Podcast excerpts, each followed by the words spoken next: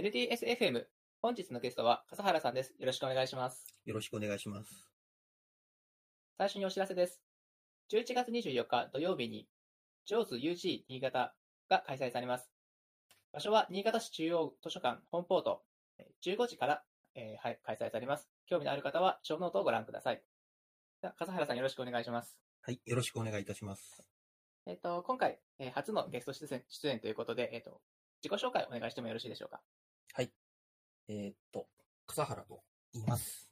えー新潟市に、えー在住しておりまして、えー新潟市内のおシステムインテグレーターに、えー勤めております。うんでそこで、まあ、エンジニアをおやっておりまして、えー NDS には、あの、何回か、あの、参加させていただいて、えーその中でもいくつか発表させてえーいただいてえーおります。よろしくお願いいたします。よろしくお願いします。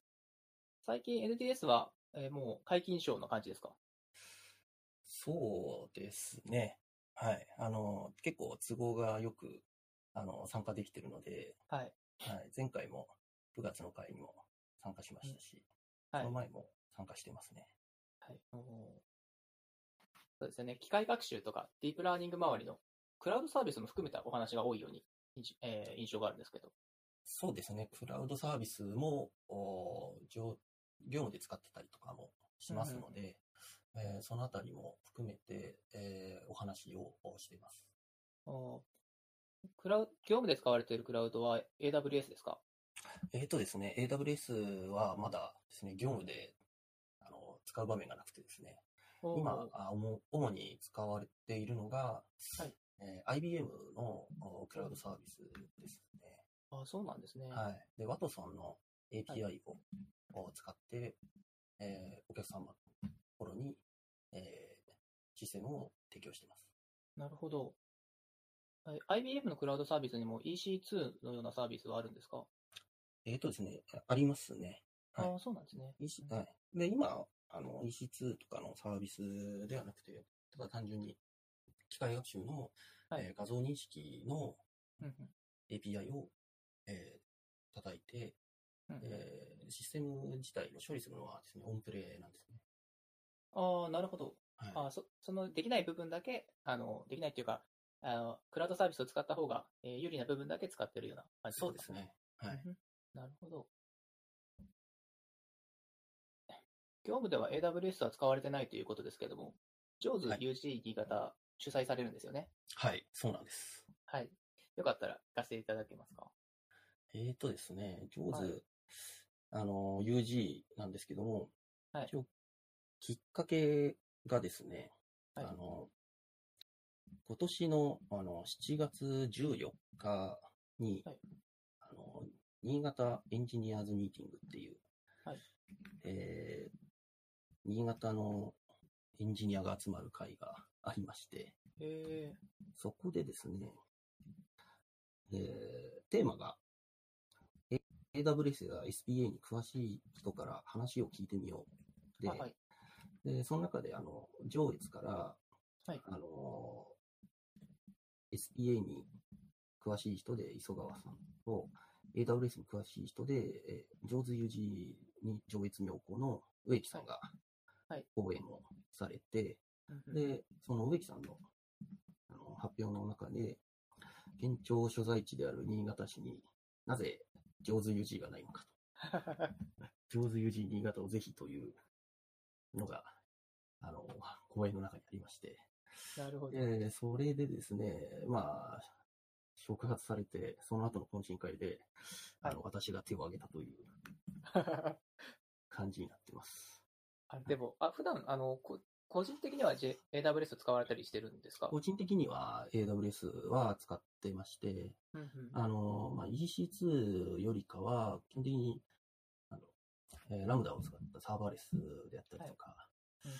あとは、機械学習絡みですと、政治メーカーという、はい。えーサービスが、えー去年、あの、ローンチされて、で、今年東京リージョンでもお使えるように、えーなってまして、はい。で、えー機械学習の勉強がてら、いろいろ政治メーカーを使って動かしたりということも結構多いですね。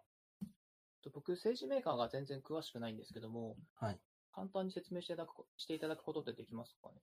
えーとですね、政治メーカーはですね、はい。えっ、と、基本的に学機械学習の、まあ、フェーズの中で、まあ、学習するフェーズと、えっ、と、推論をするフェーズ。で、はい。まあ、学習をする前に、あの、アルゴリズムとかを書く、構築していくフェーズ、まあ、大きく分けて、まあ、3つあるんですけども、まあ、そのフェーズごとにですね、えーまず構築するためのフェーズで、Jupyter ノートブックはい。えーを、えー立ち上げるインスタンスが上がって、そこで、えー構築を、アルゴリズムを構築をして、でそのうん後その中で SageMaker の、えー API とかを使って、うん。えー学習するための GPU のうん。インスタンスが複数立ち上がったりとかして、はい。えー学習のじあの行ってくれるえーフェーズがあってで、そこで学習された結果を、さらにえー推論のフェーズで自動的にですね、API、はい。エンドポイントの API を立ててくれると。ああ、なるほど。オールインワンのあのサービスになっね。なるほど。その、えー学習させた後のモデルデータみたいなのをダウンロードできるんですか？そうですね。はい。あの、もともとモデル、出来上がったモデルが S3 にはい。保存されるので、はいそこからあのダウンロードできるので、学習まで政治メーカーでやって、推論は別でとかもできます。どういう、あの、ああんま詳しくなくて申し訳ないんですけど、あの、学習、いろんな学習させるためのツールってあるじゃないですか。はい。その出来上がってるクール、モデルデータっていうのは互換性あるものなんですか？えーとですね、はい。私、あの、ケラスっていう、えーツールをよく使うんですけども、はい。あのまあ、ケラスをっていう、まあ、あのこれはあの、テンソルフローですとか、えーはの、えーラッパーのライブラリで、はい。まあ、ディープラーニングとかの,、はい。あの記述を書きやすくしてくれるライブラリなんですけど、でそこで作ったモデルっていうのは、まあ、他のところで、えー変換をして、えー使うっていう風なツールがまた別途いろいろありまして、はい。ケラスで例えば学習したモデルというのを、例えば、えー iOS のはい CoreML 上で動かすために、CoreML ツールっていうツールを使って変換をかけてうん使うんですとか、あとは TensorFlow.js っていうのがはい。えー JavaScript 上で動かすっていうものなんですけども、その TensorFlow.js で動かす、えーためにまた変換をかけるツールっていうのもまたあったりします。うーん、なるほど。すいません。あの、すごい初歩的なこと聞くんですけど、はいテンソルなんですか？えーとですね、私 TensorFlow って言ってるんですけど、英語の読みだと TensorFlow っていうと思います。ああ、はい。Tensor ってある、数学で多分、はい。テンソル、あ、ベクトルとかもあれ、英語だとベクターっていうじああ、そうですね。ゃん。はい確かに言われてみればそうだ。ドイツ、ドイツ、ドイツ語系の発音だと思うんですけどね。なるほど、なるほど。日本人は全部混ざってるから、はい両方あるわけです、ね。両方多分、あの、どちらも多分使ってると思います。なるほど。そっか。ケラスって結構万能なんですね。結構ですね、あの、他にも、いろんなライブラリをラップして使ってるようなものなんで、結構万能に使えますね。はい。うんで、他にもですね、ケラスに似たようなやつとかでも、結構、はい。あの、使いやすくこう記述できるものといえば、あの、なんだろうな、PyTorch とか、これ Facebook が、えー開発を主導して今作ってますけども、あの、とかですね、PyTorch、えーとかも最近こう、あの、特にディープラーニングのモデルをこう、繰り返しこう作っていくような形で研究目的で使われるのが多いような、えー印象を今受けてますね。ちょっと私も使ったことはないんですけども、結構話は出てきますね。やはり Python なんですね。これもそうですね、Python ですね。うん、PyTorch がもともと、あの、日本のあの、 Preferred Networks が作成した Chainer っていう、また別の、あの、ああ、はい。えーディープラーニングのツールからフォークをして出来上がってますけど、 Chainer も結構いろいろな場面で出てきてますね。なるほど。すみません Chainer を名前しか聞いたことないんですけど、これ国産なんですか？そうですね。知らなかった国産ですね。 Preferred Networks っていうはい。会社が作ってます。政治メーカーの API っておっしゃってたじゃないですか。はい。政治メーカーの API 自体は、例えばどんな仕事をしてくれるんですかね？えっ、とですね、えっ、と、まあ、あの、データをこう受け取って、はい。えーまあ、 REST の API なんですけども、まあ、受け取って、はで、それに対して、あの、推論の、えー処理をした上で返してくれるっていうものなんですけども、中のうん。アルゴリズム自体とかは、うんえっ、と、確か Docker とかで、うん。えー定義さ、どっかのコンテナで定義されてて、いくつか SageMaker のところで、ビルトインのアルゴリズムですとか、はい。えー Keras とか、えー、 TensorFlow Chainer とか、そのあたりの、はい。えー、どっかのコンテナとかがもう用意されてて、でそれ、うん。それに対して、こう、AWS のえー API を、えーコールして、処理をして返してくれると。うんまあ、自動的インスタンスを立ち上げたりとかもしてくれる。そうですね、インスタンス立ち上げてくれますね。で。負荷分散とかも自動的にやってくれます。なるほど。その辺は、TensorFlow とかもそういうもんなんですね。 TensorFlow とかは、まあ、基本的にあの、あのあたりはですね、はい。まあ、学習をあのする部分と、まあ、推論する部分ありますけど、 TensorFlow は別にあの、推論する結果を、まあ、受け取ったら返してくれるだけなので、うんはい。まあ、負荷分散とか、そのあたりのものとかはまた全然別です。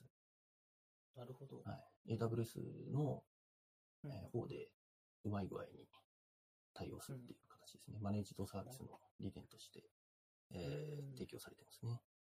なるほど。インターフェインターフェースみたいなのは共通で、えーそのバックエンドを動かしてくれるような。そうですね。ものですかねはい。うんはいありがとうございます。すみません、話が飛んでしまったんですけども、その、ジョーズ UC がないじゃないかっていう話で、で、あの、まあ、新潟でもやろうって話ですね。はい。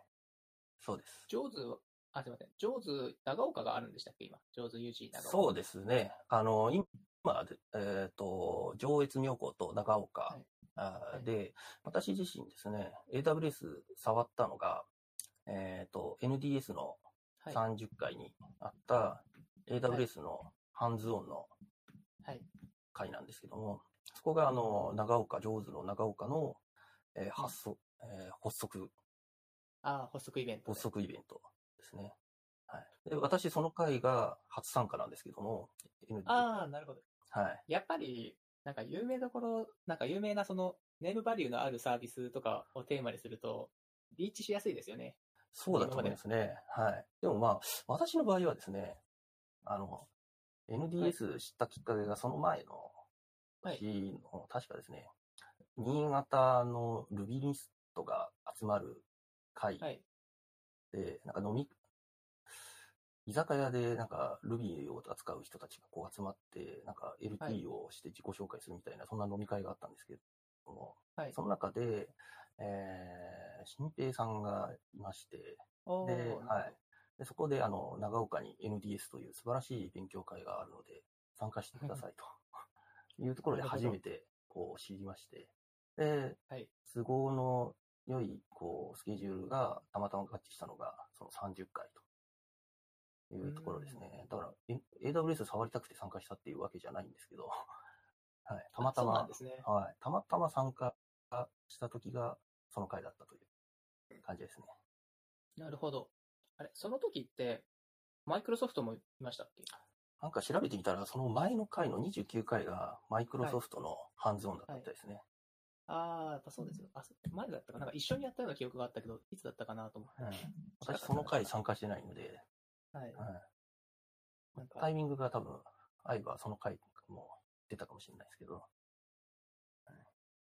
なんか、大きい企業さんは平気であの、チケットを配ったりするからすごいなと思ってそうですね。はい。はいそうですね。僕全部もらったことあるんですよね。マイクロソフトももらったことあるし、あと AWS ももらったし、はい。GCP もなんか3万円、1万円かなくらいもらったことあうるんん。すごいですね。ですよ。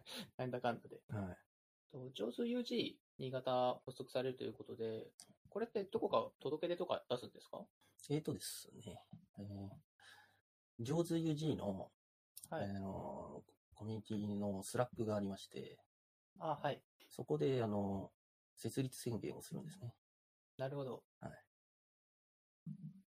でそこで、あの、特に異論がなければ、うん。えー設立の、まあ、準備ををして、はいえーですね。で、まあ、準備ができたら、あの、支部の、あの、管理する、ファイルとかいろいろあるので、まあ、そこにいろいろ必要なことを書き込んで、はいで、上手有事のサイトとかにこう公開されるような感じですね。はいなるほど。なんかイベントやったら、えっ、と、なんだろうな。まあ、人呼んだりとかできるとかあるんですか？そうですね。人も多分呼べると思います。はい。うんいろんな、あの、全国に50以上の支部があるので、はい。はい。その中でいろんな他の支部の方とかだと、いろんな AWS の人とかも呼んで講演してもらったりとかしてますので、まあ、新潟もですね、まあ、いつかはこう、いろんな人を呼びたいなというふうに考えております。あの、アマゾンの AWS の無料チケットもらえたりしないんですか？すうん無料チケットもらえたりするかもしれませんね。はい。なんか、GCP はなんかやると結構いろいろ手厚いらしくてですね、うん。あのーそうですね、どうなんだろうな。まあ、人を呼ぶなりするにもちょっと、あ、そうそう。なんか参加人数かけるいくらみたいな支援金が出たりするらしいです。ああ、そうなんですね。うん。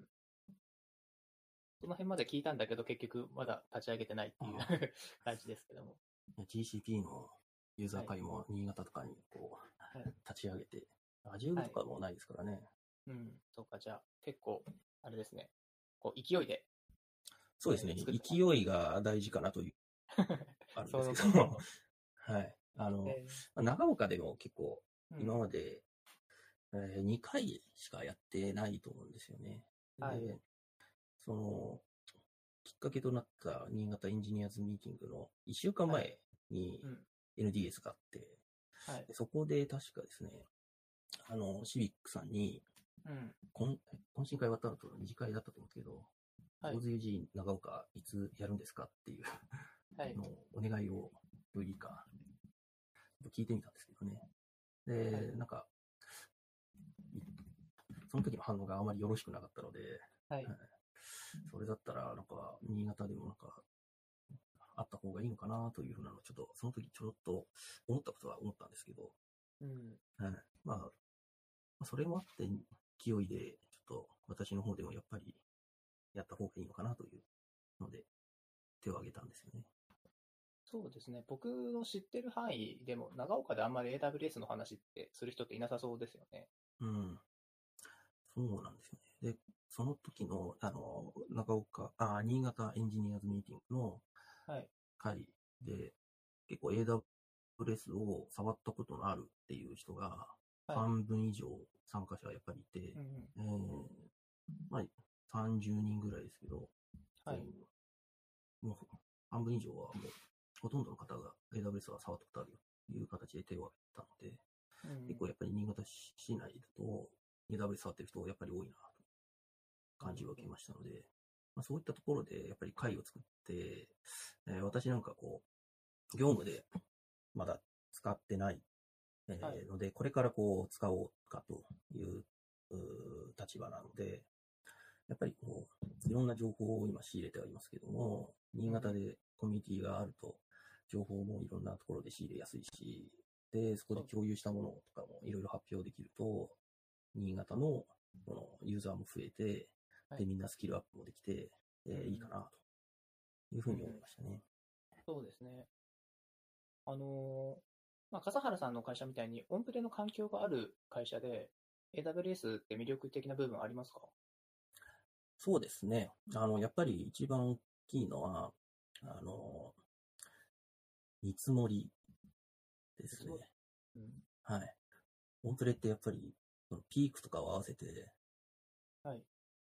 えーそれに、あのピークに合わせて、機能、あの、仕様を満たすような形で、あの、はいサーバーの構造とかを決めて、見積もって、費用を出して、はいで注文して出すっていう形ですけど、AWS とかだと、まず試しながら、まずこれぐらいっていうので、はいえー使って、お足りなかったらまた増やせばいいし、はい。えー過剰だった場合はまた小さくすればいいという形で、柔軟性が やっぱりあるので、うん。その部分はやっぱり大きいですね。うんまあ、その分見積もりしにくいっていうのはあるんですけども、必要な分を必要な分だけ使っうんてそれを支払えるっていうのはとても大きな魅力です。確かに。はいあーそうなってくると、例えば AWS とか、まあ、クラウドサービスが社内でいいねってなったら、やっぱオンプレはちょっとずつ減らしていくような方向になるんですか？オンプレはですね、でも、まだまだ、あのーはい生き残りますね。うん。はい。それはやっぱりお客さんの、やっぱりセキュリティポリシーですとか、はい。えーそういったものに、こう、いかにこう、マッチして提供していくかっていう、えーところもありますので、少しずつ、こう、移行はしていくのかなとは思いますけれども、そう簡単にはいかないかなという印象はやはり受けますね。はい。まあ、お客さんの、あのーやっぱり考え方っていうのもう、ん。やっぱりあるので、うん。結構積極的なお客さんは、うんあの、今すぐでもちょっと AWS 使いたいとか、うん。はい、Azure 使いたいとか、そういったお客さんもいるにはいるんですけどね。お客さんサイドで Azure の指定とかってあり得るんですか、えーとですね、お客さんサイドでっていうのは、あ一応、なんかお客さんの方でもいろいろ調べてて、はい。Azure 使ってみたいとか、うん。そういった声とかもあったりしますね。あすみません。例えばその、えっ、と、えーお客様もエンジニア寄りな会社だったりするわけですか？えーとですね、全然エンジニア寄りの会社じゃないあ、そういうか、ったりします。そういうサイドから見て Azure の何が魅力的なんですかね、うーん、私は、そうですね、どう、他の、多分 AWS とかはい Azure とかと比べると何がいいんだろうな。ちょっと私もはい。あ差がそうですね。なんか、わからないですね。細かいことっていうよりは、なんか、その、なんか、なんだろう。例えばその、御社からサービスが提供されるわけじゃないですか。うん。うん。はいはい。だから、バックグラウンド何使ってても同じだろうなと思うんですけど、うん。そうですね。はい。なんか違うのかなと思って。うん。安くなると期待したかなんかかですかね。それもあると思いますね。うん安くなるっていうふうにうん。考えているとか、うんあとは管理うんうん。の手間とかも減らせるとか、ういうのがあ動機になるかな。あ作ったものは、あの、相手方にもお渡しするような感じなんですか？そうですね。あいあの、お客様のところにうんシステムを納品するという形なんで、あそうすると、システムとかは全部お客様のところにあったりしますねああ定期的にこちらがこうメンテナンスしにお伺いするとか、うんまあ、契約によっていろいろあなるほど。ありますけれども。そうすると、まあ少しは、そういう感じがあるんですかね。Azure みたいなクラウドサービスの方が管理がしやすいっていう側面もあるんですかね。うん。うーん。そうですね。なるほど。ありがとうございます。はいなんか話が飛び飛びになって申し訳ないんですけど、はい JAWS UG についてはもう少し話しておきたいこととかありますか？そうですね。まあ、今回、あの、まあ、テーマがですね、はい。あの、初回のテーマが、はい AWS との出会い、そして現在までの道のりというはいテーマで、うんうん。えー AWS と、あとは JAWSUG、うん。えーとかを通して、まあ、どのように、あの、成長してきたのかはい。というものを、こう、お話をしたいと思っております。なるほど。で、はい。私とあと、上手 UG 上越妙高の植木さはいんにお越しいただいて、うんえーまあ、AWS ですとか、あとは上手 UG のコミュニティを通じて、えーどんな感じでこう、えー今までやってきたのかっていうところを、えー聞いていただいて、で、まあ、私なんかは、あの、一旦過去にアカウントを作って、はい。で、その中で一旦 AWS 触ってない時期が何年かあってう、ん。で、さら、そこから、こう、えまた AWS を触り始めたっていう経緯がありますので、うんうん。まあ、一旦、こう、触らなかった時期からどうやってこう立て直して、えーこう勉強してきたのかっていうところを通じて、まあ、初心者の人とかは、まあ、その勉強方法ですとか、えー経験者の方でも、こう、久しく触ってない方ですね、もう、えーこういうふうにまた AWS 触っていきたいなというふうなきっかけになるようなうんうん会にしたいなというふうに思っております。そうですね。年何回ぐらい開催したい感じですかえーとですね、はい3ヶ月に1回ははいやりたいなというふうに思うので、まあ、年4回を目標に、なるほど。えー考えております。そうですよね。はいなかなか、まあ、毎年、あの、AWS のイベント、リーイベントですか？はいあ。った後とかは話題がたくさんあると思うんですけど、そうですね。はいそ。ちょうど、あの、えーリーインベントの、はいあの、直前なので、そうですね。はい。会が終わった後に、また新たな情報がはい。続々と出てくるかな。というふうに思ってます。あ、そっか。そうな、そうなってくると、なんかその、あれもいいですね。今実際にはどんなサービスがあるのかっていうようなうん。ことの、もあるといいのかもしれないですね。全体そうですね。はい。うん結構サービスの数も多いですので、そう、はいすっごく多いので、あの、はい正直全然把握してないんですよね。はい。そうなんですよね。途中からこう、私、こう復活する際に、一番のそのサービスの数が多くて、どこから手をつけたらいいかわからないというところから始まったので、はいそうですよね。なんかその EC2 みたいなマネージドの、そのインスタンス、VM サービスがあると思えば、はい。確か VPS 的なサービスもありますよね。そうですね。あります。はい。すごいです。AWS のその幅の広さは。はい。続々とこう、新サービスがはい。出てきてますんで、はい。うん、いかにその自分にぴったりと合ったサービスを見つけて、はい勉強して使っていくかっていう世界ですよね。そうですね。はい。ですね。あのうちの会社は GCP 使ってるんですけど、はい。やっぱその、エンジニア今うちの会社3人しかいなくてですね、はい。なんか誰か一人がその GCP についてめちゃめちゃ詳しく、えーフォローしていくってことはできないんですよね。うん。なんで、僕がとかが、えっ、と、GCP の、えー、 Slack の GCP、GCPUG か、GCPUG、GCPUG っていう犬のアイコンのユーザーグループがあるんですけど、うんその Slack を、まあ、毎日見て、新しいサービスの情報をゲットしたりとかしてるんですけど、はいはい。やっぱなかなか、その、なんだろう、会社、例えば AWS チームみたいなのがない限り、機能を追従していくのは大変ですよね。そうですね。はい。うち、自分も結構はい、一人でいろんな情報を仕入れたり、そうですよね。あの、するので、うんやっぱり、一人は大変なので、やっぱりコミュニティの力も借りたりとか、はい。えーいろんな情報源をこう探して、はい。こう追っかけてみたりとか、っていうのをやっぱり。り、毎日、こう、拾っていかないと難しいですね。AWS、えー、JAWS UG にもその Slack が毎日活発にやり取りされてるんですかね、情報が。そうですね、情報自体は結構ですね、あの、なんだむしろ AWS のブログとか、はえーあとはクラスメソッドさんの、はい。あのデベロッパーズ IO とかがはい。かなり素早くうん。公開されてるので、はい。 Slack よりはそっちの方が早いっていう感じですね。ああ、はい。あのですね、あの、GC パグなんかがすごくいいのは、あの、うん。要は、プロフェッショナルの人たちは、新しい情報が来てもすぐ追従していくし、あの、聞いていったらいいんですけど、僕みたいにそんなに詳しくない人たちは、あの、これってできますか？みたいな質問を投げるんですよ。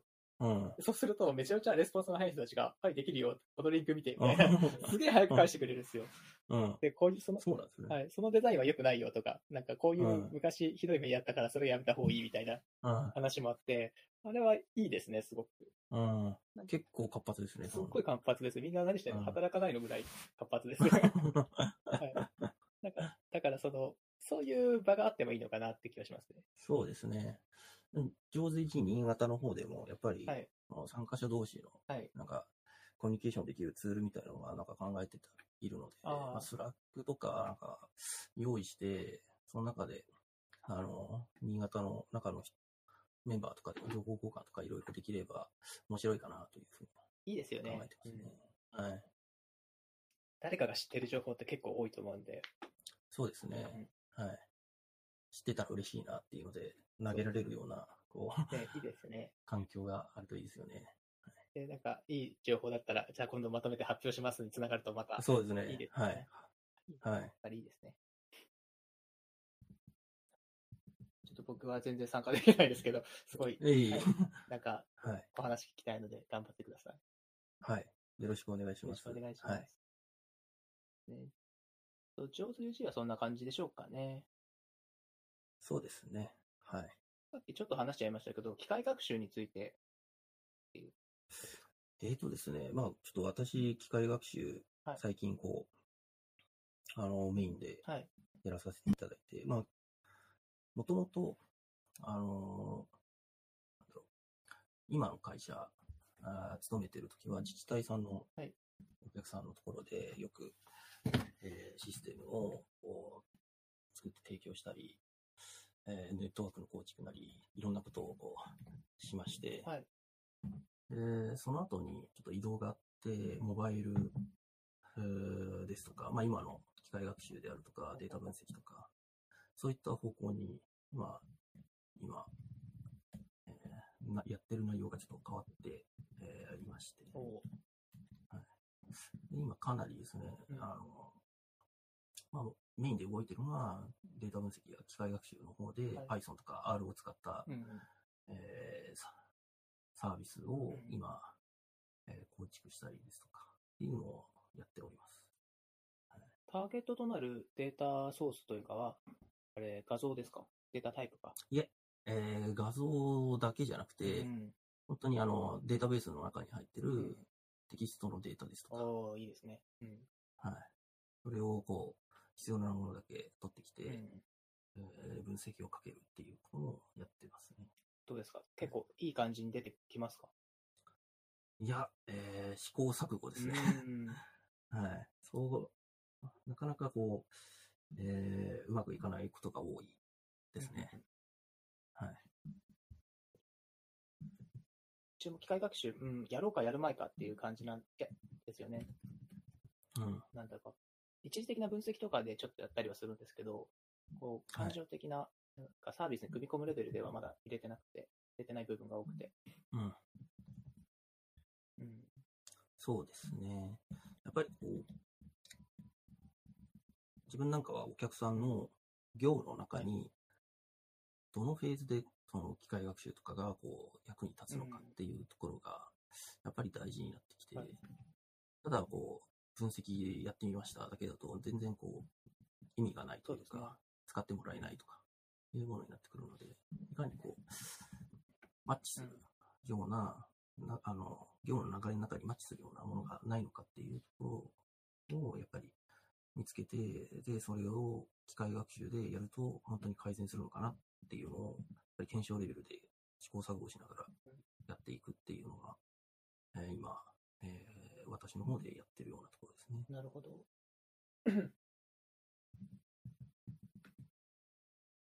あとワトソンなど僕ちょっと知らないんですけど、GCP には、うん。えっ、と、クラウドオート ML っていうのがあるんですよ。うんうんうん。クラウドオート ML。ちょっとリンク、あの、ショーノートじゃなくて、あの、ペーパーの方に書いたんですけど、はいはい。とこれは本当単純にデータをこう入れるだけで、あとはなんか適当にモデル使って推論してくれるよみたいな、あ学習か学習して推論してくれるよみたいな、えっとうんうん GCP のサービスなんですけど、うん。画像なんかは割とうまくいってる感じですね。うん、そうなんですね。特定の、その、なんだろう、偏った画像が入れて、うん。で、それを、が分類されるので、それをきょ、あの、学習済みモデルとして違うデータを推論するみたいな。うん。他にもなんかあって、なんだったかな。いろんな画像以外にも、なんかテキストとか、いくつかパターンがあって、テキスト自然言語の解析とかは、日本語とかもこれ使えたりするんですかねだったか。な。ちょっと聞いたけど、うんえっ、と、英語がメインだったとは思いますね。うん。ビデオもやったりとか。うん。で、ビデオ、えー音声、ビデオ、テキストですね。そっかそっか、なんか、あれを Google 翻訳の機能を少し使ってたような気がしますね。うん、そうなんですね。その、Google 翻訳もはい、今、ディープラーニングで構成されてる、はいえーようなえーことをはい伺ってるので、多分、そうですね。自然言語の処理のとかでも応用されてるのかな。そうですね。そう、ちょっと聞いたときには、あの、あいえっ、と、先日その GCP ネクあ Google Next とかっていうイベントがあって、はい東京であったんで、それ行ってきたんですけど、はいちょっと聞いた感じだと、まあ、一文程度だったら割といい分類結果が出るみたいな。うん。ただそのた、こう長い文章はい。みたいなやつをなんかカテゴライズしたいっていうと難しいねっていう話をしてましたね。うん。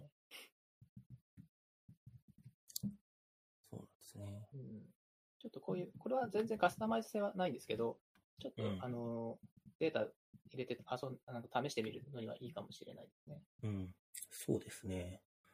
はい結構、あの、簡単に、この、すでにこう学習、はいあの、仕組みが決まってて、データさえ投げてしまえば、あとうん学習してくれるっていうようなうん。サービスっていうのは、まあ、この、この AutoML 以外にも、はい Azure とか、うん。えー IBM のワトソンとかもはい。いろいろ提供されてたりするので、うん。このあたりは結構まだ私 GCP を触れてないので、うん。今後ちょっと触っていこうかなという、えー感じはしております。ですよね。AWS とかは、はいその AWS とかは政治メーカーにだいぶ今シフトしてるので、ああ、なるほど。えーあの、自分でこう、が学習させたいなら、政治メーカーで用意している、うん。あの、ビルトインのアルゴリズムを持ってきて学習させてみたいな、そんな流れを今、政治メーカーではやってる感じはしてるので、うんはいそうですねこうい。ったのがたくさん出てくると、GCP のこの AutoML とかの仕組みとかがあると、より使いやすくなるかなそうですね。と。はいまず、既存のものできるのかどうかチェックできるのはいいかもしれないです。そうですね。アイデアをはいサクッと試せるうんっていう点では、こういうのはあるといいですよねそうで。すよね。そしたらそこまで自分で作らなくてもいいところもあったりするし、うん逆にできないからこそ自分が作る意味があったりするし。そうですね。うんはい。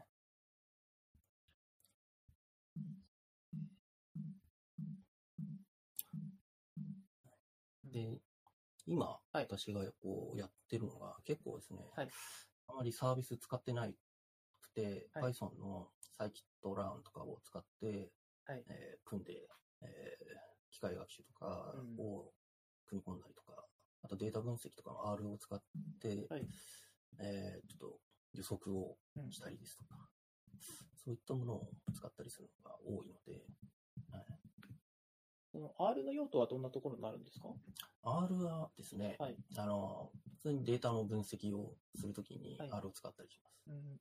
それはライブラリーが優秀だからですか？うんまあ、Python でもいいんですけど、はい。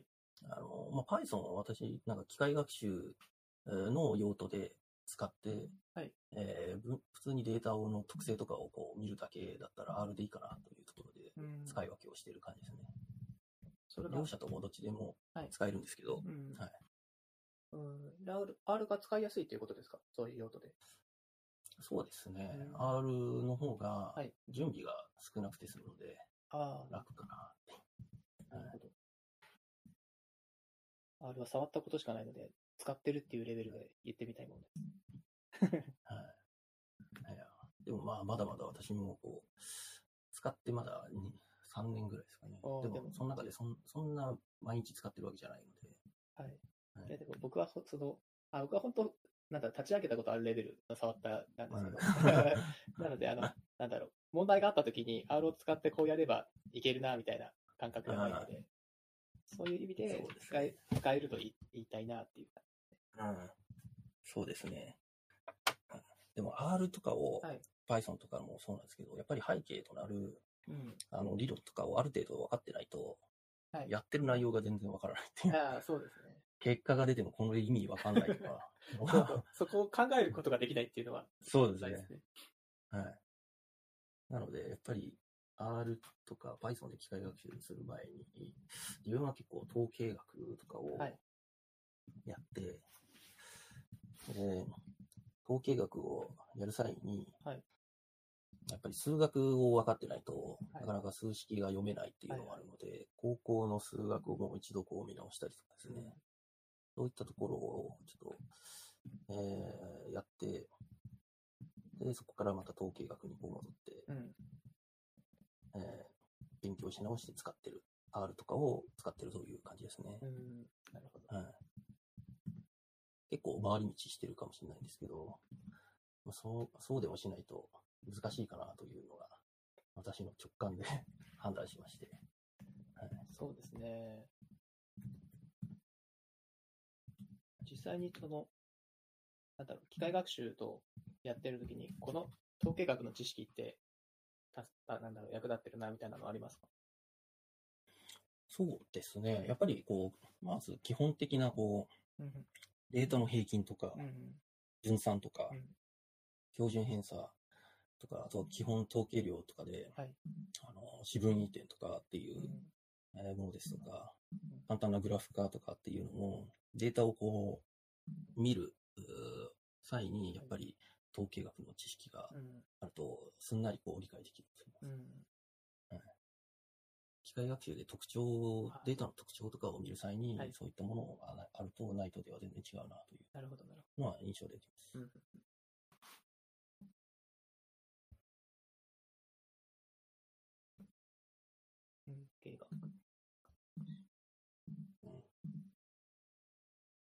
そういう勉強っていうのはご自身でされてるんですか？会社からサポートがあったりするんですか？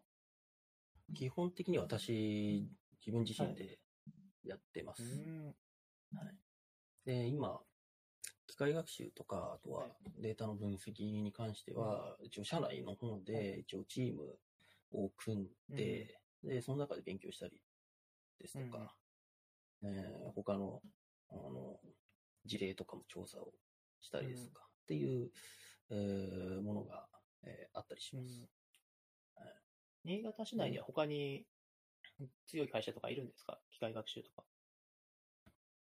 うーん、あんまり聞かないですね。じゃあ、やる価値がありますね、すごく。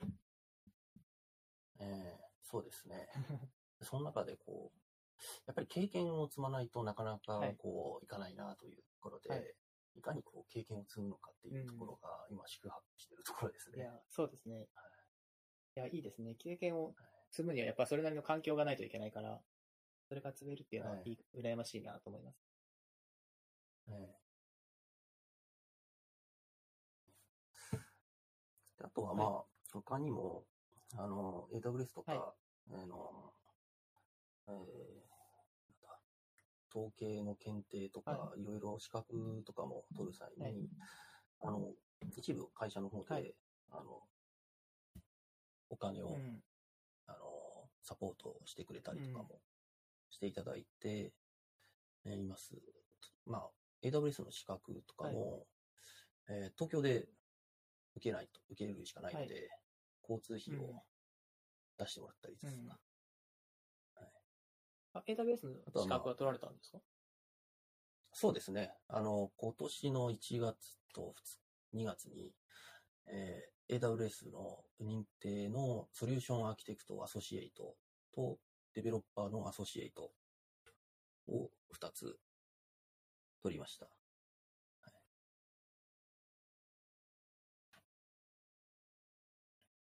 それはもう、すごいですね。肩書きに書けるんですか、そうですね。今私の名刺に書いてああ。かっこいいですね。もう、じゃあ、上手 UG に行くと、はいこういう資格を持ってる人に会えるぞっていう。でも、もっとちょっと上位の資格もやっぱり取りたいなというのはやっぱりあって、まだまだこう、えー今まあ知識としてこう整理されて、やっぱり勉強はしてますけども、まだまだ足りない部分とかもあったりとか、経験できない部分っていうところは、そういう資格の勉強とかでちょっと補ってるっていう感じになってますそうですね。確かに体系的に学べていいかもしれないですね。はい。うんなので、よりちょっとまた上位のプロフェッショナルの資格を取ったりですとか、はいっていうのはこの今後ちょっとやっていく予定にしております。ここはどのような資格にチャレンジしてるんですか？えっ、とですね、えーソリューションアーキテクトのプロフェッショナルと、あとはですね、えー AWS のシスオプスアドミニストレーターのアソシエイトっていうのがあっん。て、えーまあ、AWS の運用管理の資格ですね。うん。今後見据えてるのは AWS 関連の資格が多いって感じですかね。そうですね。それと、はいあとは統計検定っていうのも、えー3級、2級、えーもうちょっと受けようかなと。うんはいここれは統計、本当の統計学なので、はい。まあ、取ったからといってどうってことではないんですけども、確かに勉強するモチベーションにいいいですね。そうですね。はい。ちなみに、もう、がっつり数学の試験ですよね。そうですね。数学ですね。はいあの、問題が出されて、なんだろう。えっ、と、それについて答えよみたいな。そうですね。はい。え電電卓を持ち込みかなと、あ、そうその場で電卓で計算をしてや電卓計算か。はいなんか、いっそのこと、パソコン持ち込み会にしてほしいです。プ。はい。そうですね。ねはい分かってんだけど、解けないだろうから、何持ってきてもいいよみたいな。はい。えねまあ、過去にも、他にも、あの、えー、オラクルの資格とかも、えー、オラクルマスターですね。オラクルマスターのゴールドを過去に、あの、取ったことがあって、それも、あの、仕事の関係で、オラクル触ることに、ちょっとなって、比較的に規模の大きいシステムだったので、えー、ちょっと取って勉強してこいということで、えー取らせていただきました。ー、なるほど。やっぱ役立つんですか、こういう資格は。そうですね。あの、普段こう、小さなシステムだと扱わないようなうん。あなるほど。機能ですとか、えーまあ、バックアップとか、そのあたりも、はい体系的にこう、学べるので、こちらは試験なんですか？それとも、あの、受けに行って、その、研修を受けるようなシステムなんですか？ね。えっ、とですね、研修ゴールドは研修、所定の研修があるので、はいそれを受け、受けて、で、試験がまた別にあるので、試験も合格をする必要があって、ですね。ですね。まあ、結構お金がかかるので、はい、高いんですか？そうですね。あの、研修が、はい。あの、5日間やる研修で、はいあれは35万ぐらいそうしますね。はい、ものなので、うん。結構いい値段がしするので。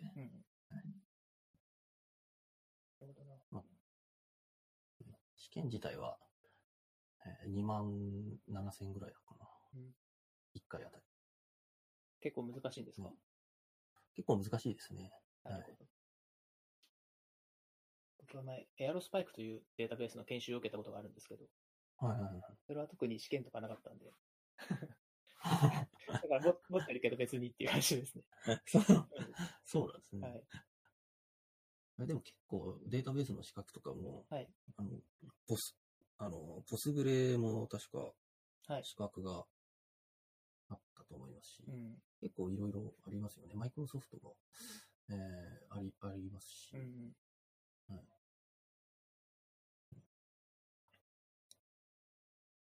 結構そういう用途、あの、自分のは結構資格取る際にも、やっぱりこう、足りない知識をこう、整理して補うためにこう、受けるっていう形になってるので、うん。まあ、取ってどうこうするわけじゃないですけど、はい。あの、取った後で、やっぱりそこ、そこまで得た知識っていうのを、やはり実際の構築にやはり活かしたいなとうん。いうふうな、えーことで、取得を目指していると。はいやっぱり、取るだけが目標にならないように、やっぱりしないといのは常々感じてますね。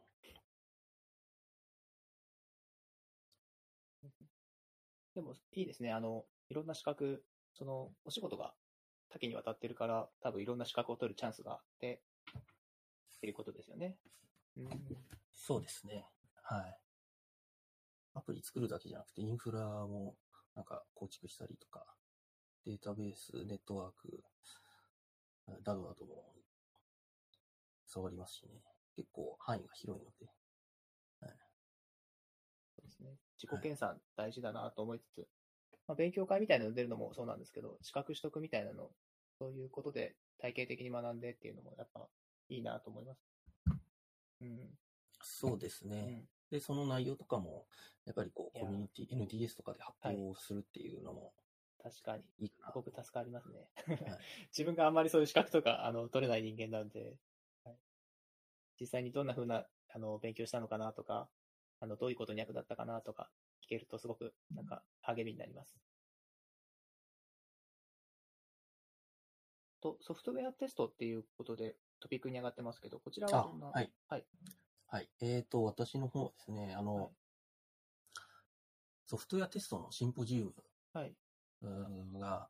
えーありまして、これ JAST っていうふうにはい。言うんですけども、あの、東京をはじめ、えー北海道、あ東北、東海、関西、九州、四国はいで開催してるんですけども、新潟でも年1回開催しておりまして、はいえーそこで私実行委員をやってまして、笠原さん、忙しいですね。大丈夫ですか？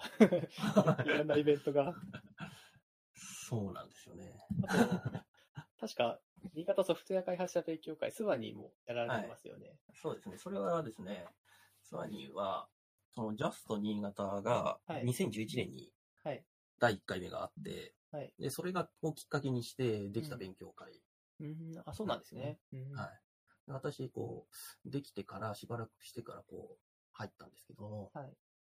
私、やっぱりソフトウェアテストに関してはい、全然こう、理解が足りなくて、その時。はい。体系だってそんな学んでないし、うん。で、何かこう、いい、えー勉強するきっかけないかなっていうのをちょっと探してたんですね。なるほど。その前から。うんえーで、えー、ヤストができて、で、スワニーができましたっていうの情報を、はい。どこかのメメールでこう、見て、はい。で、それで参加するようになりまして、うん。で、定期的にこう、テストや品質について、こう、学ぶ会っていうのが、こう、できてきて、で、今もう、あの、まあ、私の方で、こう、たまに、コンパスとかでアナウンスして、はいテストや品質に関しての勉強会をやったりしますけども、はい月1回、あの、スワニーのメンバーとかで、はい。えー品質の勉強会えーをちょっとやったりをしてますね。現在も、あの、定期的に月1回ぐらい行われてるんです。そうですね。月1回ぐらい。あまり公開してないんですけどね。こちらは固定メンバーという感じなんですね。そうですね。固定メンバーになってて、で、時折、あの、外の人も呼ぶんで、うん。あの、せっかくなんで、あの、皆さんどうですかっていう形でコンパスにこう公開するっていう。形になってますね。大体、どんな感じの話をされるんですか、スワニーでは。今はですね、あの、ジェンキンスとか、ストリンクとかで、えーテストの管理をするっていうところをやったりとか、うん。あとは、まあ、テストの自動化をやったりとか、以前は、あの、えーソフトウェアテストの本を、こう、みんなで読む読書会みたいなのをやったりとか、うんそういったことをやってますね。いやーこの話ちょっともったいないんで、はい 次回、次回に詳しくテスト、なんかソフトウェアテスト等まで話してくれませんか？ああ、そうですね。なんかちょ、っとあの、はい簡単な内容から、あの、なんだろう、こうこういうことはするべきであって、はいこういうことはするべきじゃないみたいな、そうですね。はい。はい。ちょうどですねはい。はいあの、10月のですね、23日、24日から23日、24日ですね、はい。あの、新潟産業創造機構さんの、はいあの、IT 研修の中でですね、あの、はいそのソフトウェアテストのはい。あの研修をやることになってて、私が講師をやるんですよ。あ、本当ですか？なんかそんなすごい高そうなやつの話を、ちょっと話してって言って申し訳なかったです。まあ、何度かあの NDS でもテストはい絡みのお話をはい。したことありますけど、はい。まあ、改めてこうお話をするというのも、はいはいもしあのあ聞きたい人があれば、いや、絶対、ぼまず僕が聞きたいはいです。はい あの、はい。あ、そうですね。あの、注釈入れさせていただくと、あの、この収録は20 10月21日に行っているんですけども、はい。で、その2日後の23日に、この IT 研修会が。行われる。はい。ちょっと公開は、あの、多分11月ぐらいになっちゃうんですけど、ああ、そうですね。多分そうだと思う。もう終わっちゃってますよね。はい。そうですね。結構産業、えっ、とあ、どこでやるんでしたっけ？これはですね、新潟産業創造機構でやるので、新潟産業創造機構さんのイベント、あの、研修って結構お高いですよね。そうですね。これが6万5千円のあの受講料になってますね。2日間で。うんはいそういうところに参加されるのは、新潟県内、まあ、市内の企業さんの、そうですね。はい。話ですね。うん。すごいな。これも、あの、その、ジャストの、あの、はい。実行委員、まあ、やってた絡みで、えーまあ、そのジャストの、あのう、ん。元々の運営元が、あの、ソフトウェアテスト技術振興協会といううん。NPO 法人があるんですけども、まあ、はい。そこが主催する、一応、コースの内容に沿って、まあ、お話をするうん。ということで、まあ、そのジャストの縁があって、えーちょっと私の方で、2013年ぐらいから、あの、アシスタントの講師として、はい。えーしばらく、この研修のサポートをさせていただいて、ちょっと今年からですね、ちょっと私が、はい。あのメイン講師をやることになはいりまして、なるほど。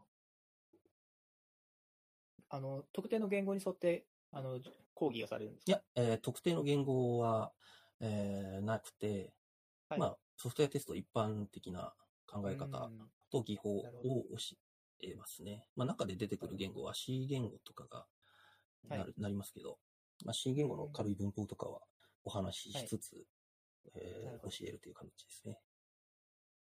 なるほど。じゃあ僕もちょっと、あの、テーマに沿って勉強しておくので、あ、あの、はい。ぜひ、しぜひ次回はその、あの、テストについて、テスちょっと話したいな、はい。話を聞きたいなと、はい、思います。わかりました。これは、あの、ちょっとで話せる内容ではないと思うので。そうですね。はい。うん結構、ボリュームがあるので、はい。そうですよね。なんか、とそういえば、あのーなんだろう、長岡で、あの、TDB、TDDBC というイベントが、い以前一回やってるんですけど、そちらはご存知ですか？私、こう行きたかったんですけど、行けなくてですね、ああ、そうなんですね。2回目いつかなっていうふうに期待をしてるんですけど、はい。はい。なんか、今年やりたいなって言ってたんですけど、はい。あの、ちょっと、あの、都合つかないなっていう話なので、ただ場所が取れないらしくて、ああ、そうなんですね。あの、そう、TDB、TDDBC 自体は、あの、基本的に無料でや、無料じゃないか、ちょっとだけお金取るみたいな形になってて、あの、前回も参加費2000円かそれぐらいでうん。やってたんですけど、うん。なんか、そう、そういうスタンスのものなので、あの、会場をお金出して借りることができなくて、うん。そうなんですね。はい。長岡のいつも無料で使える、はい、場所を使ってやってるんですけども、うん。そっか。はい、そこがすごく人気があって、あの、なかなかそこの予約が取れないってことで、うん、年内開催を断念するっていう話を、ちょっと、ちょっと前に、あの、マサルさんとしてましたね。そうですね。確かに、無料で借りれるのは魅力的ですよね、会場で。そうですね。それによって、その、全体の参加費を抑えてるっていうところがあるんですね。そうですね。新潟だとどうしてもお金がかかるので、うん。難しいですよね。でも本ポートは割と安いですよね。そうですね。本ポートは割と安いので、うん。はいいいんですけど、あとは、公民館とかは団体登録すると安いですからね。ああ、そうですね。うん。はいそうですね。そういうことで、あの、一応、まあ、あと1年以内にはうん第2回が開催されるんじゃないかなとあ、期待しております。わかりました。私も期待しております。はい。そうか。ソフトウェアテストはちょっと軽くになっちゃったんですけど、そんな感じですかね。そうですね。テストも、うん。はい。ですね。まあテストも、あの、そうだ試験のあ、はい。方で、あの、JSTQB っていううん。試験が、まあ、あるので、はい。まあ、これもソフトウェアテストの、あの、はい。し試験があるので、まあ、私も、あの、ファウンデーションレベルっていう、初心、初級編の資格うん。を過去に取ったことがありまして、うん。はい。ちょうどあの、先ほどの研修のアシスタントをやる際に、はい。えーちょっと勉強する際にそれを、取得をまず、目標にして、取った上でアシスタントをやるっていうことをやりましたので、えですね。ね。あとは、こう、テストのコミュニティとかだと、はい。新潟だと、まあ、あんまり、スワニーぐらいしか、あの、見つからないんですけども、東京行くと結構多くて、ーおーそうなんですね。はい。結構、そのテストエンジニアとか、その品質保証のエンジニア、QA エンジニアっていうふうに言われますけど、そういうエンジニアの方が結構、勉強会を開催して、こう、集まっているのが、東京はちらほらあるので、まあ、なんか出張、東京に出張する際に、はいえー寄ってみたりとか、そういったことをやったりしますね。うんえー若手っていう、はい。え。ー年2回ある、えー勉強会があって、はい。そこはあの、1泊2日で合宿形式でやるっていう、おー、すごいですね。はい、のがありまして、はい。結構お,、ね、お値段が2万5千とか、おそこそこいい値段するんですけどうん。私過去1回行ったことがあって、おー、すごい。はい。えー冬に、夏と冬に年2回あるんですけど、夏は、一つのテーマに絞って深く掘り下げるような内容で、冬は、えーいろんなテーマをまんべんなくやるっていうスタンスでやってるみたいで、ちょうど私冬に行って、こう、ソフトウェアテストのいろんな、えー内容をこう聞いてきて、とても勉強になったので、うん。特にこう、若い方とかで、はい。そういうテストとか品質保証とかに興味のある方は、ぜひ参加していた、うん見ると、いろんな、あの、えー参加のメンバー同士で交流もできるし、とてもいいなと思うので、うんお勧めしております。ちょっとですね、いけるかどうかまだ全然わかんないですけどね、私も。あ、行けたら今回行こうかなっていう感じ行こうかなというふうには思ってるんですけど、神奈川。はい。結構ですね、遠いので、新潟からだと。神奈川のこの辺は、あの東京からも遠いですね。はい。鎌倉の先ですから。鎌なるほどはい。そうなんですね。三浦海岸の方なんで僕も行ってみようかな。ですね。一応、年齢35歳以下だとちょっと安いっていう。そうですね。残念ながら僕は高い方ですね。そうなんです。私も高い方にあるんですよ。そっか。ちょっと高いですよね。もうす、もう一台安いプランがあってもいいかなっていうはい気もしますが。そうですね。うん。難しいですね。イベントとお金ってすごく難しいなって。うん。あの、気持ち的にはただでやってあげたい気もするんだけど、うん。やっぱお金はかかるものだから、ちゃんとお金は集めたいなっていうそうです感ねじ。やっぱり。はい、お金、やっぱりおどうしても多くかかってしまうときは、やむを得ず徴収しないといけないかなというふうにうん。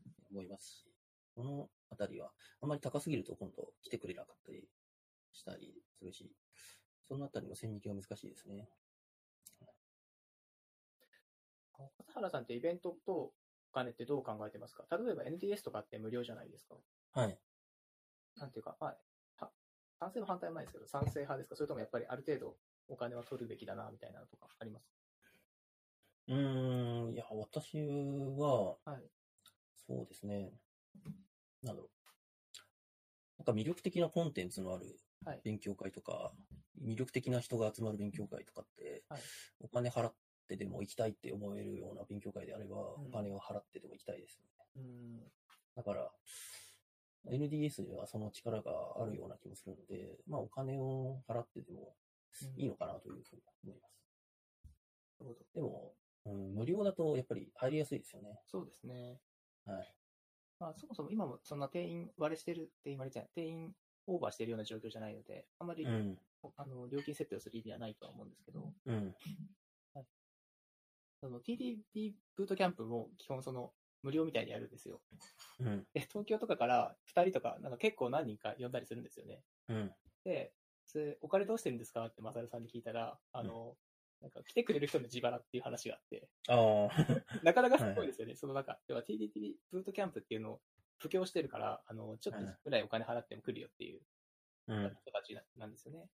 まあ、少しは出すんですけど、全部は賄えなくてみたいな話があって、それすごいなと思って、そうですね。はい。来てくれる人もやっぱすごいですね。はいまあ、で、可能であれば多分、あの参加費を抑えつつお金をっていう話だと、スポンサーを募ったりとかするのがいいと思うんですけどね。そうですねう。んスポンサーを集めるのもはい。結構大変で、うん。はい。ジャストの、はいジャスト新潟あれお金、はいえーいくつか参加費いただいてますけど、はい。ほとんどあのスポンサーの費用で結構、はいあの、賄ってたりなるほど。するので、うんスポンサーの集めがはい、やっぱり大変ですね。うん。特に新潟とかだと。あ、そっか、やっぱ各地でやるごとに、あの、その土地で集めないといけないんですか、スポンサーっていうのは。うん、そうですね。あの、なんだろう。メインの,、はいあのスポンサー、全国スポンサーの、はいあー企業もいるので、そこからの,、はいあの分配もあるんですけども、うん。新潟の独自のスポンサーっていうので、募集をかけて、うん。いくつかあの費用をこう集めたりをしないと、なかなか運営は回らないと。なるほどはい。なかなか大変ですね。大変そうですね。はい。あれ？今年はやられたんでしたっけ？今年は4月にやりました。うん。あ、そっか。また来年もやる予定です。あと今、ジャストのページを見てたら、あれ、新潟の文字がないなと思って、終わったやつはもう消されてしまうんですね。レポートの終わったやつはレポートページにやりますね。ああ、ありました、ありました。そうですね。時メッセもやっぱ高そうだしな。はい。うん。ベルスキーなるほど。ありがとうございます。はい。すみません。なんか、イベントとかやってるとお金の話がやっぱりどうしても、あ、イベントやってるわけじゃないか。イベントの話とか聞くと、その、やっぱお金の話とか大事だなと思って。そうですね。収支は はい。どうしてもやっぱり見ていかないといけないですからね。じゃあ、ありがとうございます。ちょっと取り留めがなくなった部分もあるかと思うんですけど、こんな感じでよろしいでしょうかね。はい。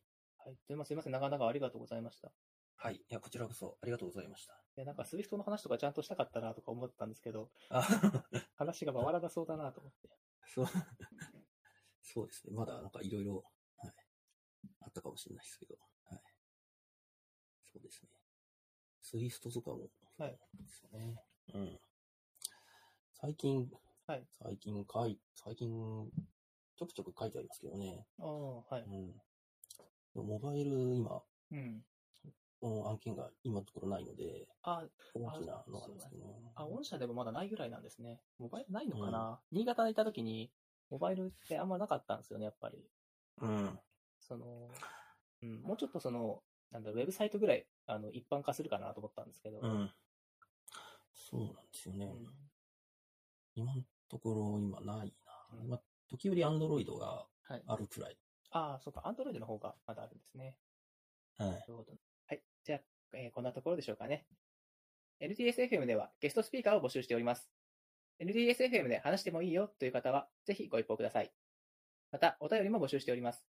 Twitter のハッシュタグ、NTSFM でコメントいただくか、Discord サーバーがありますので、こちらにログインしてえコメントしてみてください。お便りお待ちしております。本日のゲストは笠原さんでした。ありがとうございました。ありがとうございました。